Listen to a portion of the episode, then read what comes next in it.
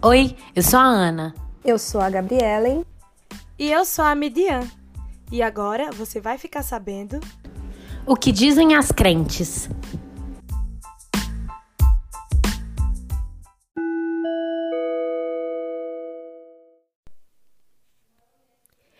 C.S. Lewis, irlandês, nascido em Belfast em novembro de 1898, é amplamente conhecido como uma referência literária e cultural. Ele é autor de livros eruditos, romances e um apologista cristão. Suas maiores obras, como Crônicas de Nárnia e Cristianismo Puro e Simples, são vendidas no mundo todo. Nesse episódio, falaremos sobre a vida e obra de Lewis com nosso convidado especial, Guilherme Amarino.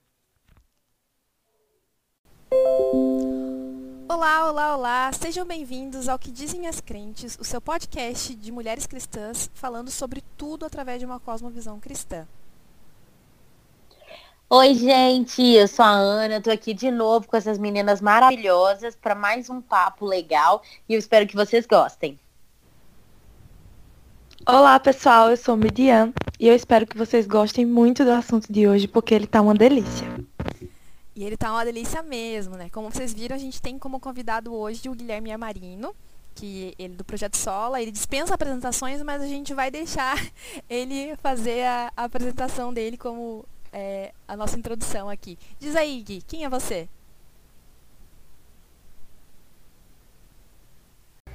Oi, gente, tudo bem com vocês? Aqui é Guilherme Amarino. Talvez vocês já me conheçam do Projeto Sola, eu queria dizer que eu sou um grande fã do Lewis. Lewis tem uma participação incrível, assim, na, nos meus primeiros anos de vida cristã, principalmente cristianismo por e simples, e a vida dele é muito interessante para quem gosta de fantasia, quem gosta de ler, obviamente Crônicas de Narnia e as outras obras dele. Então vai ser muito gostoso falar disso com vocês aqui. Show. Nem me então, gente, é, nós vamos começar nossas perguntas. E, primeiro, é, em Cristianismo Puro e Simples, Lewis diz é, o, que há uma, uma diferença né, entre viver e existir. E a gente sabe que ele era um ateu até se encontrar em um momento precisando de descobrir o sentido da vida, né? Ele se deparou com, com esse questionamento, qual é o sentido da vida? Você acha que isso tem relação com a aproximação dele gradual com o cristianismo? Olha, Ana, o, o Lewis ele, ele é muito curioso, né? Ele mesmo na, nas cartas que ele escreveu, mesmo naquele livro que ele conta a história dele, o Surpreendido pela Alegria, você vê que, que ele é um cara que ele sempre procurou saber das coisas, desde que ele era criança, construindo os mundos imaginários com o irmão dele, né? Eles constroem um, um mundo chamado de Boxen, que é sobre animais falantes, baseado muito nas literaturas que ele lia, né? E à medida que ele vai crescendo, vai estudando, ele sempre coloca esse, esse fator da curiosidade em relação às coisas muito, muito em alta na vida dele.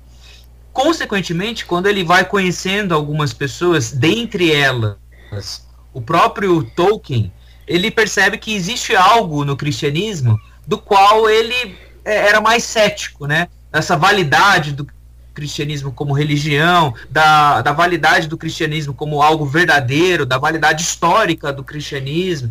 Então, o próprio Lewis ele conta que ele foi sendo cercado assim por, por Deus. Deus foi cercando ele tanto no, na própria racionalidade dele, nos argumentos que ele colocou lutava contra o cristianismo, nas pessoas que eram super inteligentes, super capazes de, de filosofia, como o próprio Chesterton, e o Lewis ficava impressionado com isso, né? Até o ponto em que Deus Sim. dá o checkmate é, nele, na, na, racionalidade, na prova histórica e tudo mais. Acho que é isso que a, a, o livro Deus acaba contando, né? Ele vai sofrendo essa, uh, esse cerco, como se fosse uma grande batalha. Deus vai cercando a racionalidade do Lewis até um ponto que ele quebra tudo e realmente Lewis se rende a isso, né?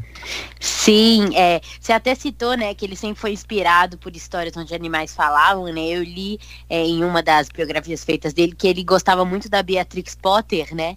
E isso. isso, é muito, isso é muito interessante porque eu lembro de eu pequena lendo Beatrix Potter e depois eu saber que, tipo assim, C.S. Lewis lia ela também. Isso foi tipo assim, nossa, que legal, porque é um livro, é realmente, tipo assim, é um livro mais infantil, mas que na verdade, assim, serve para adultos também, assim como Crônica de Nárnia. Eu dei tipo um boom, sabe, na cabeça. É engraçado que o Lewis ele tem muito. A gente já começa falando de Nárnia tudo mais, começa falando de uh, todas as histórias e tal, mas ele vivencia esse, essa busca pelo belo, pela um, um, um lance dele desfrutar a estética, sabe? Ele tinha esse prazer estético muito apurado, ele tinha essa busca, no, no que ele fala mesmo, essa busca pela alegria, né? Essa constante busca dele, cara, eu eu vou ler um livro novo, vou ler, vou ler uma obra clássica, eu vou ver um, um, livro infantil que tem imagens e tal. E ele queria ter esse prazer estético, isso persegue a vida dele inteira, sabe? E quando isso, de alguma maneira, se funde com a imagem de quem Deus é, com Deus se apresentando para ele, com o conceito da grande narrativa do evangelho, né? Isso para a gente já é mais é, o Lewis crente, né? Isso faz todo sentido. Ele encontra a verdadeira alegria, né?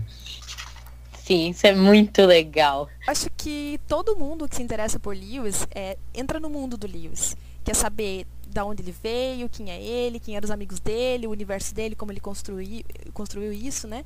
E acaba uh, conhecendo os Inklings, né? Eu vejo até que tem alguns grupos de amigos que acabam se denominando Inklings, porque é, Uh, enfim, tem essa referência do Lewis, né? Que era um grupo de escritores e pensadores que se reuniam em Oxford. Inclusive, eu estive no pub que eles se reuniam em Oxford ano eu passado. Eu também! Ai, que legal! Ai, gente, eu tentei onde eles sentavam. Né? Nossa, Pô, que foi... inveja de você. eu tenho uma foto, depois eu mando. Foi uma experiência muito legal, muito legal mesmo imaginar eles lá, né, o Lewis e tal, toda aquela atmosfera, né? Oxford é muito muito bacana, né? E olhando a trajetória do Lewis, ele fala muito sobre amizade, esses encontros né, que, ele, que ele tinha é, com os amigos e tal. Então o que, que Lewis tem a dizer pra gente sobre amizade aqui? É, a gente vê tanto nas biografias quanto em alguns filmes, né? Tem dois, dois filmes acho que importantes para entender isso que o Lewis fala de amizade e o grupo deles, né? Tem o filme mais recente do Tolkien que mostra um grupo de amigos eu Infelizmente não mostra, é, não mostra a fase dele que ele conheceu o Lewis e tudo mais, mas mostra mais ou menos uma construção do que foi o Inklings ali naquele pequeno grupo de amigos, como se fosse uma sociedade, né? É um filme muito bom, é um filme tem algumas críticas a ele assim negativas, mas é um filme muito bom. E tem o, o próprio do Lewis que é o Shadowlands, que é Terra das Sombras aqui, que eu acho que tem na Amazon, gente. Eu não tenho Já certeza. vi também. e esse filme é muito bom porque mostra assim, a, a gente fica, nossa, como é que eles faziam? Eles se encontravam nos restaurantes, nos bares, nas, nas tabernas, nos pubs, né? Ali sentavam e tudo mais. O que eles ficavam fazendo? Então, eles liam as obras que eles escreviam uns para os outros. E a concepção do que é amizade para o Lewis acabou sendo muito firmada ali, com esse trocar de experiências, com trocar de. Ah, eu escrevi um artigo aqui sobre isso, escrevi um trecho de Nárnia, tanto que os capítulos do Senhor dos Anéis eram lidos ali, o Lewis dava retorno ali, Nárnia foi lida no grupo deles, né? Então tinha Charles Williams, Owen Barfield, o próprio Tolkien e o Lewis e vários outros que passaram a participar dessas reuniões deles, né? E a concepção de amizade do Lewis é, é solidificada ali. Uma coisa que o Lewis fala no Quatro Amores, quando ele vai falar desse amor filéu, que é a amizade, é, tem muito a ver com o Inklings, porque é o seguinte, a amizade é um pouco daquele aquele sentimento que você tem quando você está conversando com alguém e você acha que você gosta, só você gosta daquele livro que você leu ou daquela banda que você descobriu. Aquilo é algo só seu. E aí quando você descobre que outra pessoa também gosta, você tem essa identificação, nossa, eu não acredito que poderia haver uma outra pessoa no mundo que goste da mesma coisa que eu. Isso aproxima uma pessoa da outra. E o Lewis, é, ele elenca esse fato, tanto no Quatro Amores quanto em outros livros, com o fato de lutar as mesmas batalhas, com aquele lance de irmãos de guerra, sabe? Duas pessoas que estão caminhando para o mesmo lugar, que elas andam lado a lado, que elas têm essa identificação um com o outro, talvez por conta dos gostos, talvez por conta das similaridades, mas muito muito mais que isso por conta da mesma batalha que lutam. Então a amizade ela tem um, conce um conceito muito profundo assim pro, pro Lewis, um negócio muito é, encarnado na vida, porque ele experimentou isso de fato, né? E ele fala que a amizade é o menos natural dos amores, porque na medida que você gosta de uma avó, de uma tia, da mãe, do pai, você tem esse amor bem natural por eles, porque faz parte da sua família, é um negócio bem familiar para nós, assim. É o estorger, digamos assim, que é o que o Lewis fala, ou pela esposa, pelo seu amante, pelo seu marido e tudo mais, que seria um, um amor eros, né? Ou até mesmo por Deus, que é esse amor bem etéreo que a gente tem, o filéu, ele não é natural do ser humano.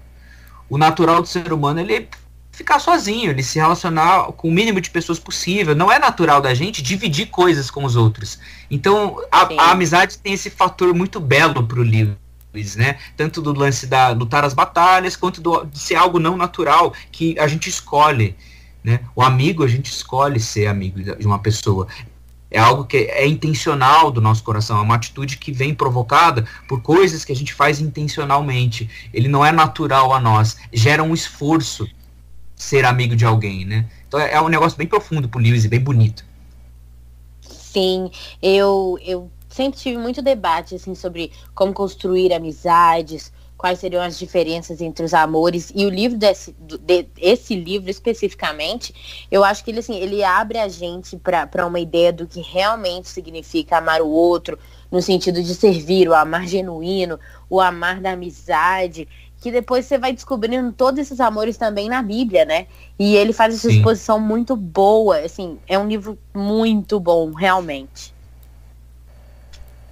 É, eu acho que o Quatro Amores é um dos meus livros preferidos do Lewis, assim, porque ele aborda muito o coração humano, a, um conceito agostiniano, né, da ordem dos amores, Sim. como que Deus esmaga todos os nossos amores e vai reordenando e tudo mais. Isso está impresso ali nas páginas, nos capítulos, sobre os diferentes tipos de amores. Tem uma coisa que ele fala logo no começo, que é em questão desse amor doação e do amor necessidade. Esse amor mais egoísta, que seria o necessidade, a gente apenas consumir, apenas querer receber e tudo mais, e da dinâmica que é justamente o amor doador, aquilo que a gente faz é, pelos outros, no sentido de amar o outro como ele é, no sentido de suprir as necessidades do outro, sem é, querer muito que o outro dê algo em troca. Então, essa dinâmica do amor, uh, dentro do, da concepção do Lewis, isso indo agora é, fixando na amizade, né, é algo que exige muito de nós.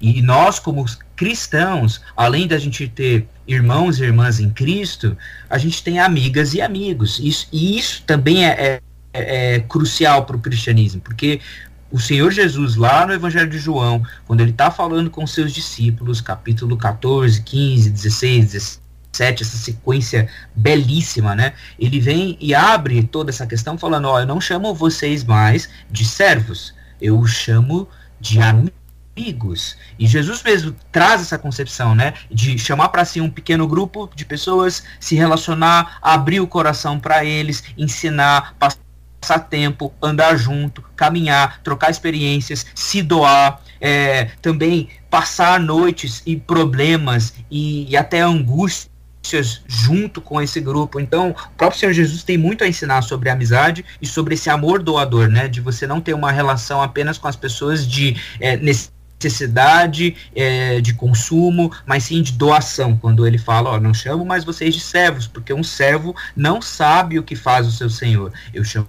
chamo vocês de amigos, porque não existe maior amor que esse, do que alguém que dá a sua vida pelos seus amigos. Uau! Que reflexão legal, né? Muito bacana. É bom, muito bom ver a, a, genialidade do Lewis, assim, e ele não ter sido assim um teólogo, né, no, no conceito formal do que a gente conhece por teólogo. Vocês conhecem aquele livro O Dom da Amizade, lá do, do Colin Duries, que foi lançado acho que há uns dois anos atrás? Opa, opa. Eu tô com esse livro aqui na minha mão. esse livro é fantástico, porque, assim, eu tive contato com ele primeiro em inglês, ele não tinha publicado em português. A Thomas Nelson, não, a HarperCollins lançou ele recentemente, essa capa vermelhona, bonita pra caramba, né? Ele é lindo. E ele é, é muito focado no, na, no compartilhar do Lewis com o Tolkien, né? Então ele conta a trajetória dos dois, o que unifica os dois, o lance da fantasia, do mito, a importância que isso tem para a trajetória do Tolkien, para a trajetória do Lewis, a, as histórias construídas e o que, que, eles compartilham, né? Eles se conhecem em 1926 lá em Oxford, então muita coisa é construída com base nisso. A gente que lê Nárnia ou lê Senhor dos Anéis, ou então você está vendo os filmes filmes, a gente nunca imagina que isso só é possível por causa da amizade deles, né? Tanto Crônicas de Nárnia ter sido escrito e publicado, quanto o, o Senhor dos Anéis ter saído. Porque se não fosse o Lewis incentivando o Tolkien, Senhor dos Anéis talvez nunca teria sido terminado. Isso é, essa é a verdade. É. Gente, eu vou contar uma coisa para vocês. Uma coisa que eu, eu gosto, porque, tipo assim, acabei de lembrar, eu conheci o Colin que fez esse troço, a, as biografias. Uau. Ele fez a biografia, aliás, do Schaefer, e eu Tem tenho mesmo. ela autografada. Que privilégio. Que Eu falo isso só porque é a única coisa que eu tenho que é tipo assim, uou. Nossa, muito legal. HarperCollins patrocina esse podcast porque nós estamos fazendo essa propaganda aqui. É, por favor. Tipo, Ninguém dá conta de ficar comprando. Eles estão lançando o livro do Tolkien a rodo, assim. E cada vez que lança, eu falo assim, meu Deus, eu já tenho as versões da Martins Fontes, mas eu preciso comprar essa da HarperCollins. A gente agradece. Gui, ainda falando sobre amizade, o que nós podemos saber sobre a amizade de Lewis e Tolkien? Ó, o, o- a gente já estava falando sobre o livro, né, do Colin Duris.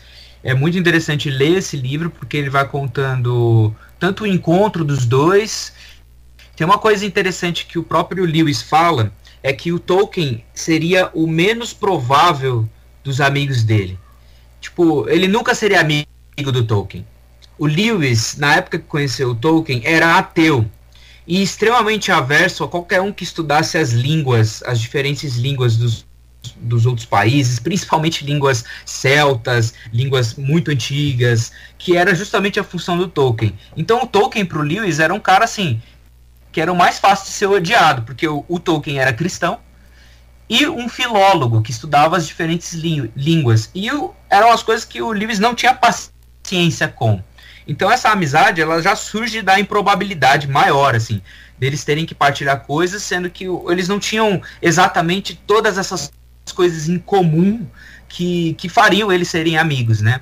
E aí isso foi brotando aos poucos, nas conversas, ah, na capacidade que o Tolkien tinha de argumentar em relação à verdade por trás de todos os mitos, a esse lance do, do que o Tolkien fala muito no o Árvore e Folha, que é a, o Evangelion, ou os ecos do Evangelho em todos os mitos possíveis, né? Nesse belo reino que existe, as verdades por trás dos mitos gregos, dos mitos nórdicos, dos contos finlandeses, das próprias grandes histórias. Então, existe ali, por trás de tudo isso, uma grande história sendo contada. E o- na a argumentação do próprio Tolkien para com Lewis, na época ateu, era essa: olha, por que, que você não acredita na validade histórica do cristianismo? Será que o cristianismo não é verdadeiro justamente porque todas as outras histórias estão contando coisas que o cristianismo tem, que a história de Jesus possui? E aí essas provocações do Tolkien, e, e tem um vídeo fantástico no YouTube, talvez você consiga ver, se você digitar Lewis e Tolkien, alguma coisa assim, porque é um documentáriozinho feito pela BBC, com base em várias cartas que um mandou para o outro, e aí é justamente esse diálogo, né, belíssimo da argumentação do Tolkien em relação a isso que a gente está falando, do, da, da mitologia, da verdade do cristianismo, e o Lewis ouvindo, ouvindo e ouvindo. Isso fala na, no Surpreendido pela Alegria, fala que o, isso despertou essa curiosidade que a gente estava falando cedo, né? Então a amizade do Tolkien com o Lewis, ela nasce disso, de um terreno improvável, e depois de uma conversão do Lewis, e o Tolkien tem participação nisso, crucial. Sim. E aí vem com a paixão que os ambos sentiam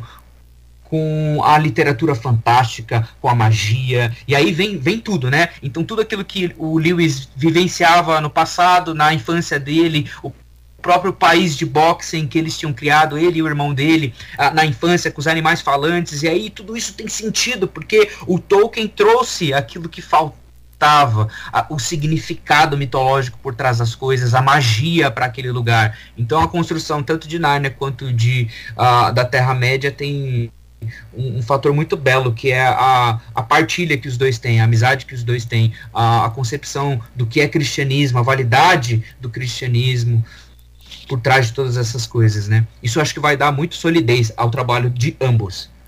Sim, dá mesmo. E falando mais sobre as famosas crônicas de Nárnia, né? O Alistair McGrath, que é um outro famoso teólogo, né? Ele disse que o imaginário reino de Nárnia é o feitiço que Lewis lançou para ajudar a quebrar o encantamento secular e abrir nossa imaginação e mente para outra possibilidade.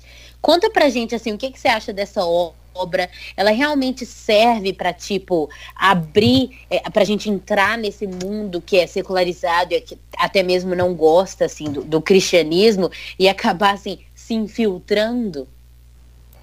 É, acho que é a, a- essa frase do Magrath e também vários outros livros dele, não só sobre a, a biografia do Tolkien que ele tem é muito boa, mas também o surpreendido pelo sentido do Magrath é muito legal e isso é essencial para o nosso exercício da fé cristã, que é justamente a gente ter uma imaginação aguçada ou uma imaginação provocada, né? E a fantasia faz isso. A, a concepção do que o McGrath falou em relação ao Lewis é justamente da gente ser lançado no mundo do qual vários parâmetros são diferentes. Ser lançado no mundo onde coisas que antes eram impossíveis são prováveis. Ah, Era impossível você encontrar o Papai Noel, agora você vai lá e encontra. Era impossível você encontrar uma bruxa, magia, animais falantes, agora você encontra. Então, várias das nossas concepções são jogadas assim no lixo. Então você tem que é, conceber um outro tipo de vida, conceber um outro tipo de realidade. E isso aguça ainda mais a nossa percepção. Então você é lançado no mundo onde você tem que vislumbrar. Olha no, por exemplo, no Leão Feiticeiro e Guarda-Roupa, você a- entra nessa cena, quando a Lúcia, ela entra em Nárnia. E ela começa, ela tá numa transição, né? Ela tá no guarda-roupa e aí ela vai sentindo o- os casacos. Então ela tá E sentindo os casacos de peles. E aí, de repente, esses casacos de peles se transformam em árvores, ela sente um pouquinho, ela sente frio, ela sente o toque das árvores e de repente ela tá ali nesse bosque gelado. E é isso que a imaginação faz com a gente. Aos poucos ela vai atiçando a nossa imaginação, ao ponto da nossa realidade você ser apresentado para um negócio que te gera vislumbre, gera admiração, contemplação.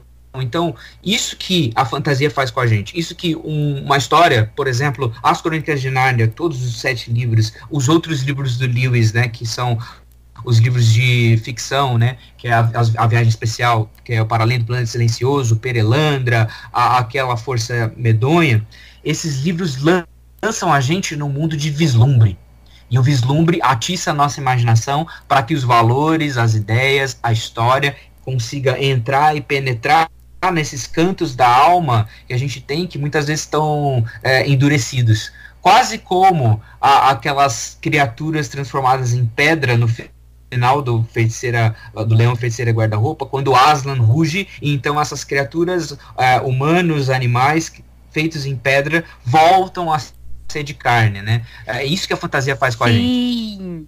Cara, isso me lembra assim, pode ser completamente viagem, mas o mito da caverna de Platão, a gente tá na caverna, a gente tá na comunidade, a gente não tem, não tem como ver, e aí de repente chega a luz, né, que é quando ele dá o rugidão lá dele, e todo mundo se transforma. Eu, tipo assim, às vezes isso me vem na cabeça assim, sabe? Muito muito de acordar para a realidade e a gente, nós somos pedras, nós somos mudos, surdos, a gente não escuta e de repente a gente consegue ver o mundo real através assim, é, através do, do, do espírito de vida, né? Sim, é um dos livros que o Lewis fala que ajudou muito ele na conversão foi um livro chamado O Homem Eterno do Chesterton. O Homem Eterno ele tem duas partes. Ele tem uma parte que fala é, do homem na caverna e depois do Deus na caverna. Então ele vai falar da validade de Cristo como homem, como Deus. E a primeira parte ele vai abordar religião, filosofia, é, concepção de ciência, história e tal. E ele usa muito a figura uh, do mito da caverna de Platão. E Lewis naturalmente vai puxar todo, toda essa concepção, Ana, e você fez muito bem, acho que é, é, é, muito plausível isso, porque o próprio Lewis usa depois e lançou num desses novos livros da Thomas Nelson, o Deus no Banco dos Réus tem um artigo que se chama Meditações de um Galpão de Ferramentas. E ele vai falar exatamente isso, que a, a Deus nos provoca provoca e provoca a nossa imaginação para que a gente possa ver a realidade que ele propõe que a gente veja, é como se fosse um feixe de luz dentro de um galpão de ferramentas, em que a gente pode ver as coisas. Então, esse feixe de luz bate no galpão de ferramentas, a gente consegue ver nitidamente o que está acontecendo, e tem um, um, um plot twist na coisa, que também Deus permite que a gente veja é, como se a gente estivesse dentro desse feixe de luz para enxergar aquilo que o feixe de luz está iluminando realmente, sabe? Isso é fantástico porque Deus provoca tanto para que a gente veja as coisas que estão escuras na caverna, mas também que a gente veja as coisas pelos olhos dele.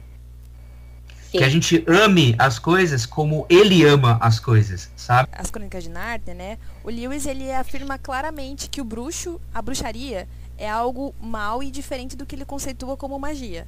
Por que você acha que ele faz isso? A gente pode aplicar essa teoria no mundo moderno? É, a gente estava comentando sobre isso naquele podcast do irmãos.com, que a gente falou sobre fantasia, né? E acho que o Lewis faz isso muito bem, o Tolkien também faz isso, com outros nomes, né? Mas ele começa a nomear os usos diferentes de magia. É, é crucial para você entender fantasia que, além da gente ser lançado num mundo diferente, onde tem possibilidade de você encontrar criaturas diferentes, seres diferentes, dragões, ah, é, faunos, fadas, etc. Você também tem uma presença mágica, a presença da magia e o uso dela, né? O uso dela pelas pessoas, pelos animais, por, pelas criaturas diferentes. Então, essa concepção é muito, muito importante para a gente entender qualquer literatura fantástica, conto, é, fábula e etc.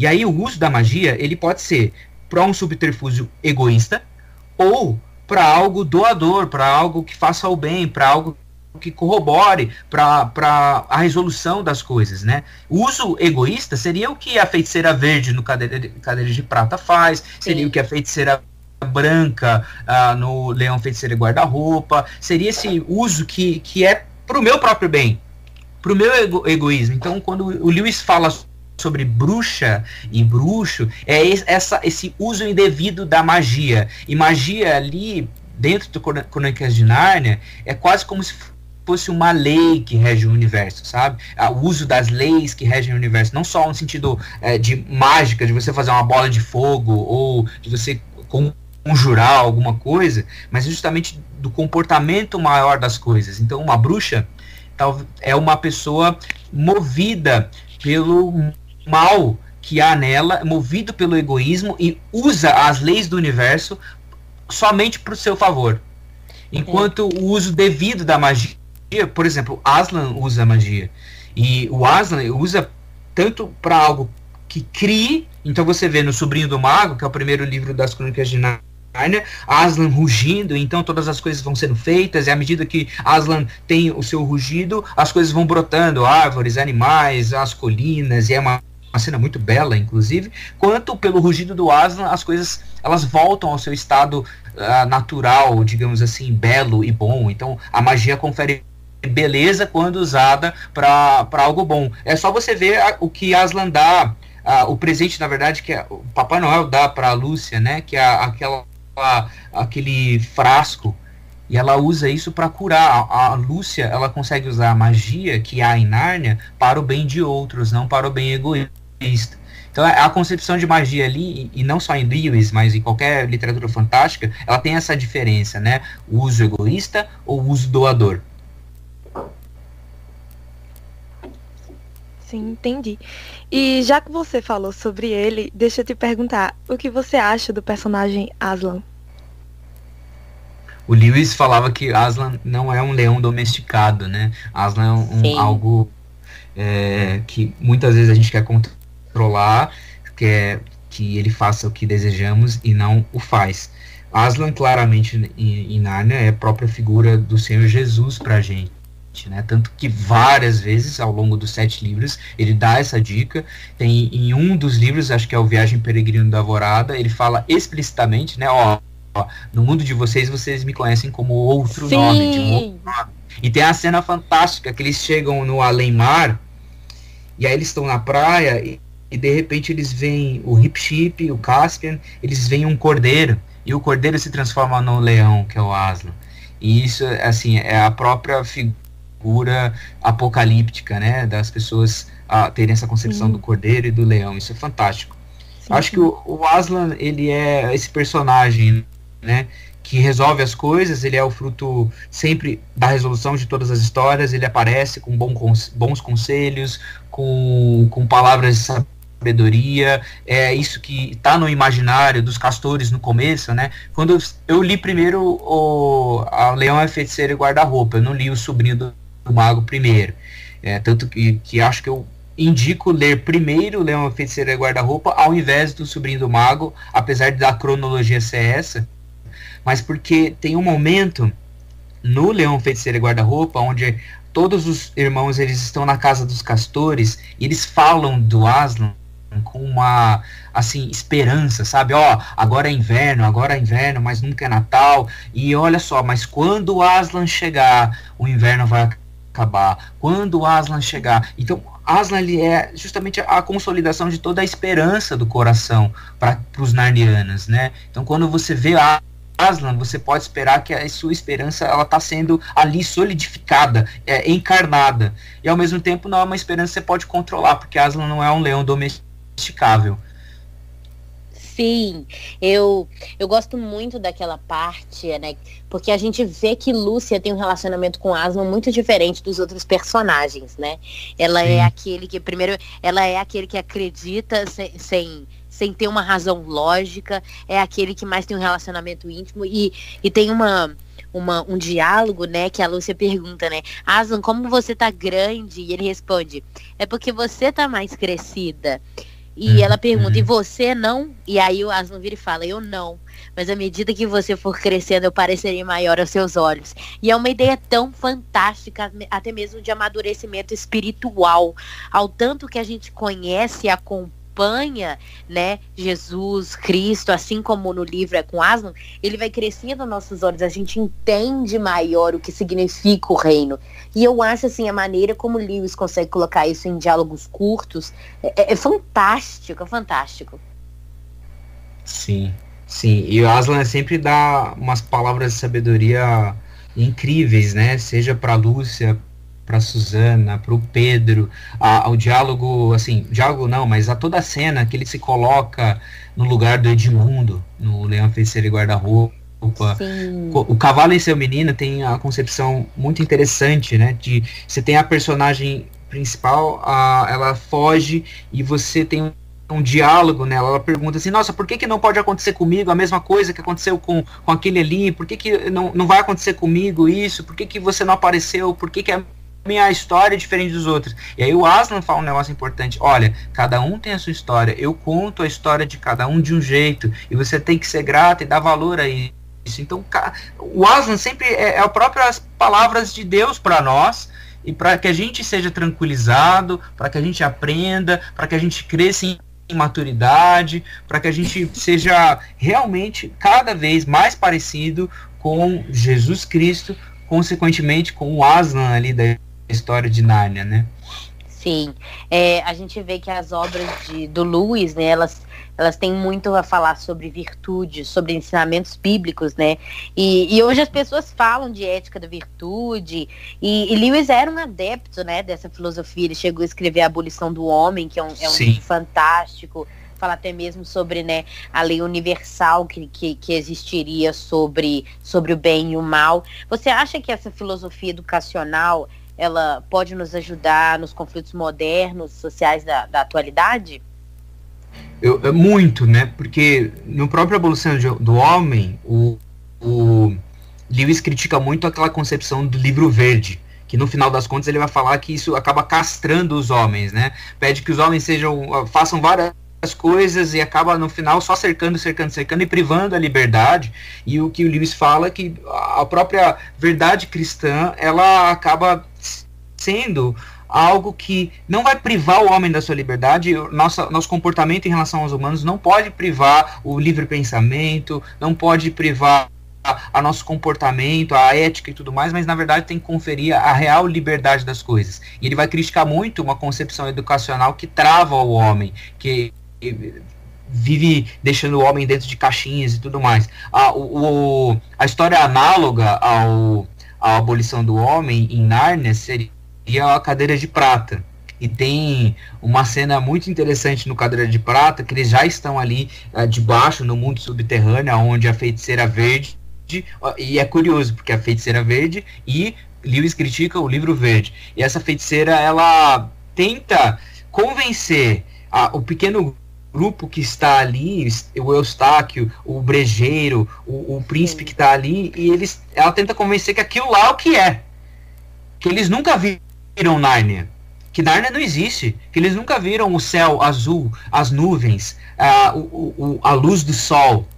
E ela tenta convencer com argumentos e coloca filosofia e tudo mais. Tem a frase do Brejeiro que sempre está dando assim um contraponto. E o Brejeiro fala: Olha, eu quero viver como um narniano, ainda que Nárnia não exista, porque isso está intrínseco no meu coração. Eu, eu, o meu coração Sim. deseja por Nárnia. Então, se o meu coração deseja por Nárnia, e eu não estou conseguindo ver Nárnia aqui, então quer dizer que Nárnia pode ser real. E a mesma coisa se aplica ao próprio Lewis quando ele fala, ó, se eu tenho um desejo dentro do meu coração do qual a, essas coisas que eu vejo nesse mundo não conseguem suprir, isso é, é uma prova de que algo a mais existe, de que existe sim o eterno. Então, essa concepção é muito importante, né? De que talvez as realidades colocadas por um sistema de educação que não liberta, mas sim agride, fere, oprime, devam ser combatidos com tudo, com toda a nossa força, uh, com todo o nosso entusiasmo, porque a gente sabe que existe algo além dessas coisas, né? Sim. É, eu fico, às vezes, eu até fico um pouco chateado, todo mundo sabe, tipo, sobre é, né, o, o Leão Feiticeiro Guarda-Roupa, e eles não leem os outros livros. E, e, e, sinceramente, né, apesar dos livros serem histórias diferentes, elas se entrelaçam até o Exato. último, né? Onde a gente vai ter praticamente um encontro no paraíso, né? Eu acho isso muito legal. O que, que você acha desse, desse negócio? Que é como se fosse uma tapeçaria mesmo. A gente não enxerga até no, no final é, é um conjunto. É, o, o final do Última Batalha é uma das coisas mais fantásticas na literatura que eu acho, assim. Porque quando o Lewis vai citando esse final, e aí eu vou dar um pequeno spoiler, mas eu acho que talvez isso incentive as pessoas que não leram a lerem. Ele vai falando de infinitos dentro de infinitos, Nárnias dentro de Nárnias. Eles vão subindo, subindo, subindo aí de repente a, aquele a pequeno mundo que eles viviam de Nárnia eles se veem no mundo ainda maior e é uma Nárnia ainda maior ainda mais bela ainda mais verde verde e, e aquilo não acaba. Eles vão é um ciclo tipo que não acaba, que não não não acaba esse vislumbre. E a eternidade ela faz isso com a gente, né? Um pouco mais cedo, no, no mesmo livro, na, na última batalha, tem uma cena do estábulo, onde você tem ali os personagens narnianos, o príncipe Caspian X, se não me engano, você tem o próprio Eustáquio e a Lúcia, e você tem um grupo de anões. E estão todos eles ali no, no estábulo. E o grupo de anões está no, no estábulo escuro e ninguém se vê, ninguém se vê. E de repente, quando o Aslan aparece, e aí os, as crianças e o príncipe vêm, o Aslan, Aslan transporta todos eles para Nárnia. E eles estão ali, Aslan dá comida, e eles vão tentando se relacionar com esses anões, mas os anões parecem que não os enxergam, não enxergam Aslan, não ouvem Aslan e vivem desconfiados desconfiados, né? Parece que eles ainda Sim. estão presos dentro do estábulo e eles dão comida para os anões. E os anões falam: Não, o que, que você tá me dando esse galho seco aqui? Quando na verdade eles estavam dando um manjar, né?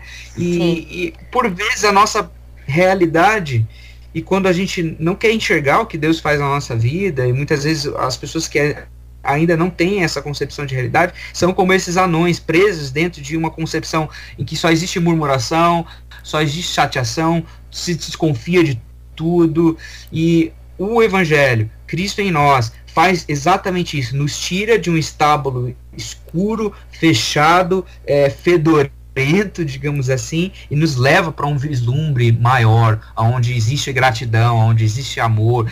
Tudo isso, talvez essas pequenas cenas da última batalha é vista ao longo de todos os livros de Nárnia, né? Onde a imaginação colocada ali pela fantasia do Lewis e depois quando a gente vai ler os outros livros dele que não são é, de narrativas, né, são mais livros de filosofia, é sobre a, a, o pensamento dele, é exatamente isso, ele tentar provocar a gente para que a gente enxergue de verdade o que Deus tem feito no mundo, na nossa vida, na vida dos outros, para que a gente não seja como esses anões que não conseguem ver o, o que está acontecendo, que só reclamam, que desconfiam de tudo, mas que sejamos gratos e vislumbrados com a realidade que Deus criou. Sim. É, pegando numa parte assim até mais, mais, mais é a mesma coisa que a gente está falando, mas sai um pouquinho. É, muitas pessoas elas acabam dizendo que Lewis, principalmente no Crônicas de Nárnia, pode ser um pouco universalista, né? Eu discordo dessa, dessa, é, dessa afirmação veemente, porque é, a gente vê que é claro que os seguidores de Aslan caminham né, até a última batalha para o paraíso, tanto que, por exemplo, a Lúcia, que teve um contato com ele mas é, acabou desacreditando e acabou não acreditando mais em Aslan, não, não está lá no final, né? Mais um spoiler, foi mal, gente. É, você, você tem essa mesma opinião? Você acha que. O que, que você acha?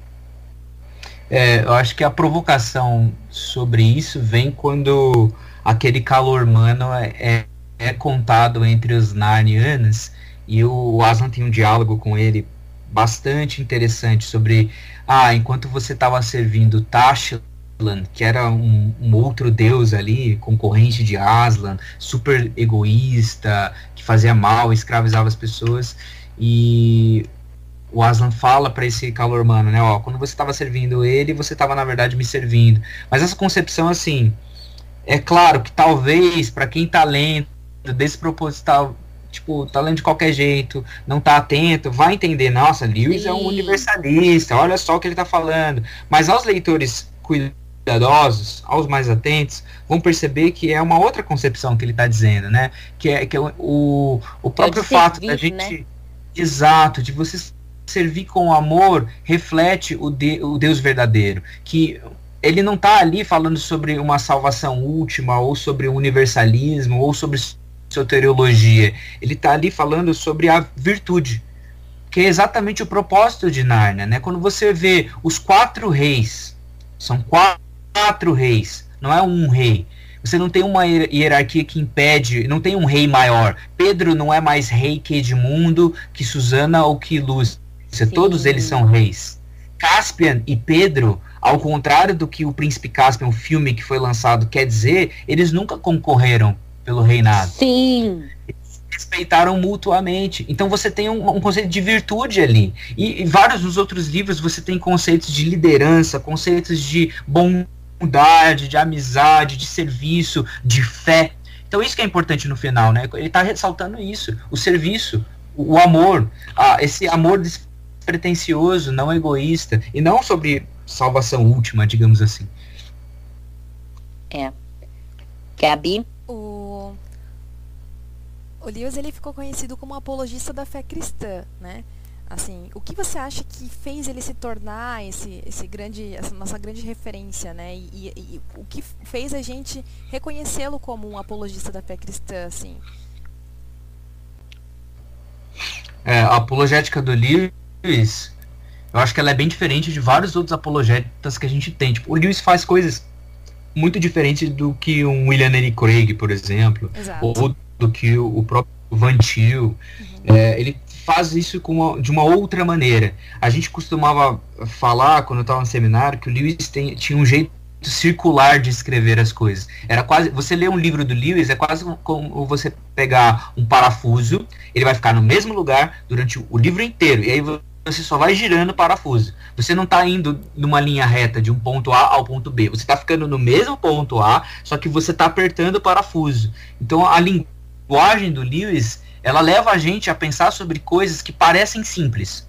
Por exemplo, o, o próprio fato dos quatro amores. Ou então a educação no abolição do homem. São coisas que um cristão talvez já saiba. Mas ele vai aprofundando isso de tal maneira para que a gente perceba todas as, a, as nuances dessa realidade a gente perceba todos os cantos que muitas vezes a gente não dá tanta atenção e que servem para a gente a solidificar ainda mais o nosso crescimento e a nossa maturidade. Como a Ana falou antes na, do diálogo da Lúcia com o, o Aslan, que é o seguinte, à medida que nós crescemos, nossa compreensão de Deus também precisa crescer. Isso, além de ser uma uma, uma baita, um baita encorajamento, né? E, e, é belo quando você vê o Aslan falando isso para Lúcia, e a Lúcia, no, no Príncipe Caspian, quando ele tem esse discurso, é justamente o fator de fé ali dentro do, do grupo, é, mas isso também é um tapa na cara pra gente. Porque quantos anos a gente tem de cristão? Com quantos anos você se converteu? Será que você já leu a Bíblia quantas vezes? Será que a tua concepção e a, a, a solidez do seu pensamento cristão acerca da validade histórica do cristianismo, da validade filosófica do cristianismo, da validade dos preceitos do discipulado cristão, elas cresceram também em maturidade, junto com seus relacionamentos, com as suas virtudes, com o fruto do espírito. Então isso é uma provocação. Então o Lewis ele provoca o cristão a pensar mesmo na validade do cristianismo a pensar mesmo nos cantos e aplicações disso, para os nossos amores, para a educação, para o jeito que a gente pensa, para o jeito que a gente escreve. Você vai ver a, a, a, o incentivo aos os artistas né, que usam de criatividade são cristãs, num livro que foi escrito chama Reflexões Cristãs, tem acho que uns quatro capítulos do Lewis falando a artistas que se pro, propõem a serem artistas cristãos. Você tem um diálogo extremamente maduro e provocativo provocativo. O Lewis faz isso. A apologética do Lewis, ela provoca o ser humano a provocar. Talvez é uma consequência do que ele viveu. Porque ele era esse Sim. cara curioso, que era cético em relação ao cristianismo, e ele foi sendo cercado. Resultado, a escrita dele vai cercando a gente, porque você vai lendo, você é cercado de todos os lados, assim. Nossa, nossa, olha, olha o que ele falou nisso, ele, isso te quebra, quebra tal argumento que você tinha antes, aquilo faz te pensar sobre essa nuance da amizade que você não tinha percebido antes e vai lançando luz a todos esses cantos escuros da, do nosso pensamento filosófico, cristão, do nosso pensamento em, em educação, do nosso pensamento em arte, do nosso pensamento em literatura, em relações humanas e etc. Sim, isso mesmo. Bom, é... Ana vai falar. É, qual é seu favorito? Porque eu quero saber qual que é. ah, tá bom. É, bom, acho que uma boa entrada, além dos livros do Lewis, né? Então, se você ir na Thomas Nelson, é, vai lá encontra os vários livros do Lewis que eles lançaram com essas capas maravilhosas. E aí você pode comprar, acho que qualquer um deles é, um, é uma boa entrada. Eu tenho um preferido, que depois eu vou falar. Mas se você quer saber mais sobre a vida do Lewis, tem duas. Uh, tem a biografia do próprio Lewis, que é o, Surpreendido pela Alegria. É interessante, mas talvez você fique bem boiando se você nunca tenha é, lido nada e tudo mais, porque ele não, não é tão organizado nas citações. Uma biografia muito boa é o do próprio Alistair McGrath, que é o do Ateísmo Terras de Nárnia, que é a, a vida de C.S. Lewis. É, é, interessantíssimo, conta, é detalhada, pesquisa fantástica, assim, fantástica, fantástica. Outro livro que eu quero recomendar que daí é um debate, tá? De você colocar é, um do lado do outro, debate acerca de Deus, amor, sexo, sentido da vida, validade do cristianismo, religião, que é um livro que já foi lançado há um tempinho, que é Deus em Questão, C.S. Lewis e Freud. É um livro bem interessante, assim coloca muitas coisas do pensamento desses dois autores, que são pessoas importantes para a filosofia, para a psicanálise, e aí você tem esse, esse debate assim, é, é, mais interessante. E sobre do Lewis mesmo, se eu tiver que recomendar um livro para, ah, eu quero começar uma obra do Lewis. Eu começaria ou pelo Abolição do Homem, que a gente já citou, citou aqui, ou pelos Quatro Amores.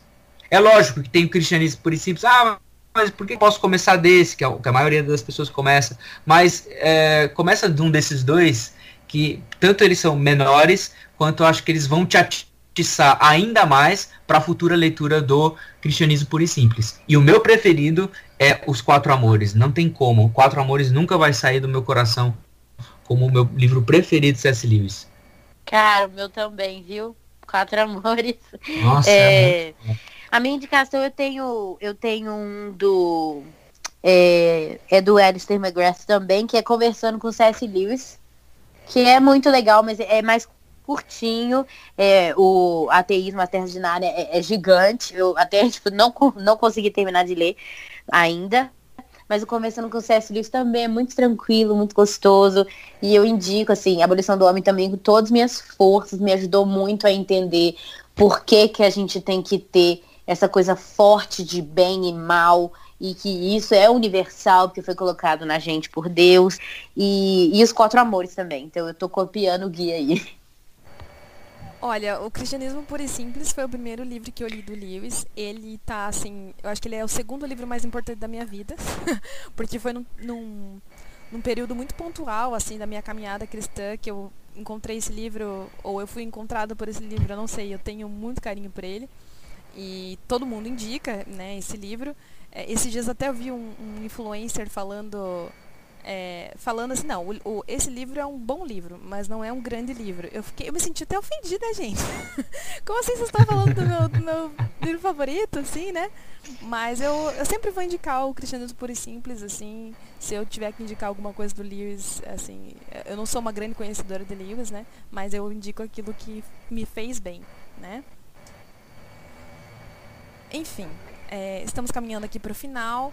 A gente queria te agradecer, Gui, pela tua participação, por ter aceitado o nosso convite, por ter é. É, disponibilizado aí do teu tempo, né? A gente sabe que tá corrido para todo mundo e a gente te agradece. E quem sabe a gente possa fazer outras, outras colaborações aí no futuro sobre outros assuntos, outras coisas. Tem muitas novidades que a Legal. gente está é, a gente está elaborando né, no, no, no, nosso podcast, algumas mudanças, algumas é, novas ideias e muito bom poder contar contigo.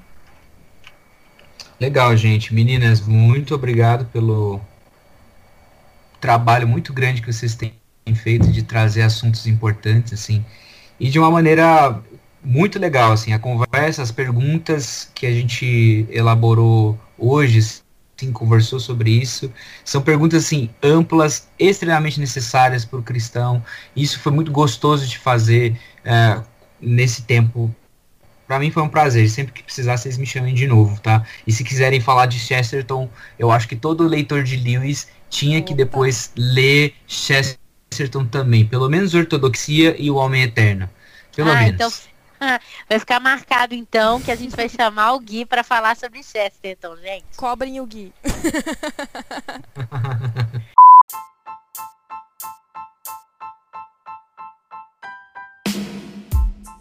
Esse foi mais um episódio do que dizem as crentes e estamos a todo vapor produzindo mais conteúdo para vocês.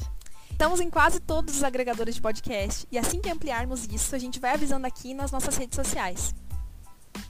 Nos sigam nas nossas redes sociais. O Instagram é arroba o que dizem as crentes e o Twitter é arroba dizem as crentes. Você também pode nos acompanhar nas nossas redes sociais privadas, onde a gente está sempre postando conteúdo novo.